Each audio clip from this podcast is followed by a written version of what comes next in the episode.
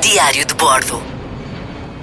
Para viajar não falamos em idade, falamos em vontade e consciência. Se quer viajar para conhecer outras realidades, este pode ser o seu espaço. Hoje falo-lhe da China, a minha última grande viagem. Sempre quis visitar um dos países mais populosos do mundo, sempre quis saber como se orientam naquele trânsito infernal, sempre quis perceber o que comem, sempre quis saber como era sair para a rua e ser engolido um mar de gente ansiosa por viver. Sempre quis. Peguei em dois amigos, pus a mochila às costas e partimos para a China, mas quisemos explorar uma China mais interior, mais rural, mais genuína.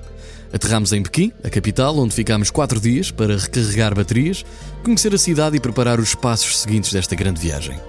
Depois, rasgámos o país ao meio de comboio, aproveitando tudo aquilo que ele tem para nos oferecer. Quem quiser pode gastar muito dinheiro e pode ter uma viagem mais luxuosa. Não era esse o nosso objetivo, porque para quem quer, a China pode também ser um país muito barato para se viajar. E atenção que é sempre nas coisas mais vulgares e mais banais onde podemos poupar. É nessas que devemos poupar. Por exemplo, em vez de dormirmos num hostel, por que não aproveitar a noite do comboio noturno para poupar? Essa mesma noite. Nos diurnos, por que não comprar o bilhete sentado na terceira classe do comboio mais lento? Se é mais doloroso, muito mais doloroso. Mas a experiência, essa, é muito mais rica.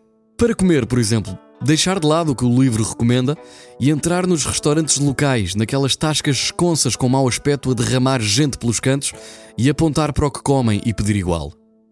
Os menus? Não vale a pena, estão todos em mandarim, nós não percebemos, muito provavelmente também não irá perceber, mas é olhar para o que come um local e pedir igual. É preciso ter sorte, claro que sim, mas correu-nos bem. Tudo o que comemos era maravilhoso e barato. Há coisas nos países que são verdadeiros must-see. E esses não podemos fugir. Aí não vale a pena poupar nem regatear os preços. É o que é, é o preço do bilhete, é o preço que devemos pagar. Mas para conseguirmos estar à vontade, devemos sim poupar no resto. Em vez de um hotel, porque não um hostel? Em vez de um táxi, porque não um autocarro? Se é para ser de táxi, que a viagem seja com mais gente. Aí sim, vale a pena os quatro a dividir e é financeiramente mais execuível. Ora, a China é quase um continente, tem tanta coisa para oferecer, tem tanta coisa para mostrar e ensinar. Largámos a experiência cosmopolita e fomos-nos aproximando do deserto e das montanhas. Era maio e nevava em pleno maio. O tempo era instável, mas a vontade de experimentar era mais do que segura. Uma das experiências que tive na China mais enriquecedoras foram os três dias a caminhar em Langmusi. Ficámos a dormir com os nómadas. E tudo o que vimos era monstruosamente deslumbrante. Nas fotografias, como sempre, fica 50% da beleza. Só os nossos olhos e o nosso coração conseguem memorizar aquilo que de verdadeiramente é belo no país. Nas montanhas de Langmusi, no centro da China, tivemos uma experiência incrível ao dormir com um nómada. E o nómada era surdo. Ora, se já é praticamente impossível compreender o mandarim de quem fala, tentar entender o mandarim de um surdo era algo que não estava nos nossos planos. Mas se lhe disser que foi das experiências mais incríveis que vivi nos últimos tempos, o nómada, apontando, sorrindo, gesticulando, conseguiu pôr uma sala inteira a rir, mostrando que nós, ocidentais, tínhamos quase tanto pelo nos braços como os seus iaques. Podemos sempre conversar sem palavras. E a vida é boa também por isso. Na China conseguimos conhecer o verdadeiro Oriente, os verdadeiros asiáticos.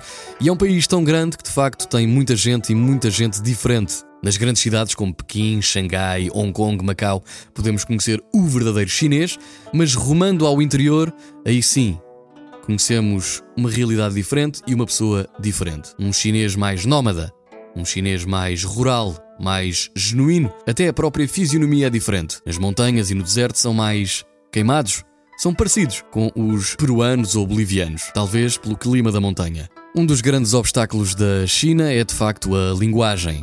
Cada habitante chinês está munido de um smartphone com um tradutor incorporado e isso muitas vezes facilitava, mas o mais deslumbrante é de facto a vontade que cada um tem de pôr o smartphone de lado para tentar conhecer e comunicar, para tentar aprender.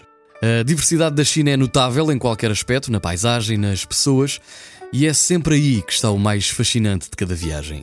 As pessoas. É tão bom saber que existem pessoas diferentes, com opiniões diferentes, com maneiras diferentes de comunicar, mas que no fundo são exatamente iguais a nós. Têm os mesmos medos, também se levantam de manhã para trabalhar e também se apaixonam.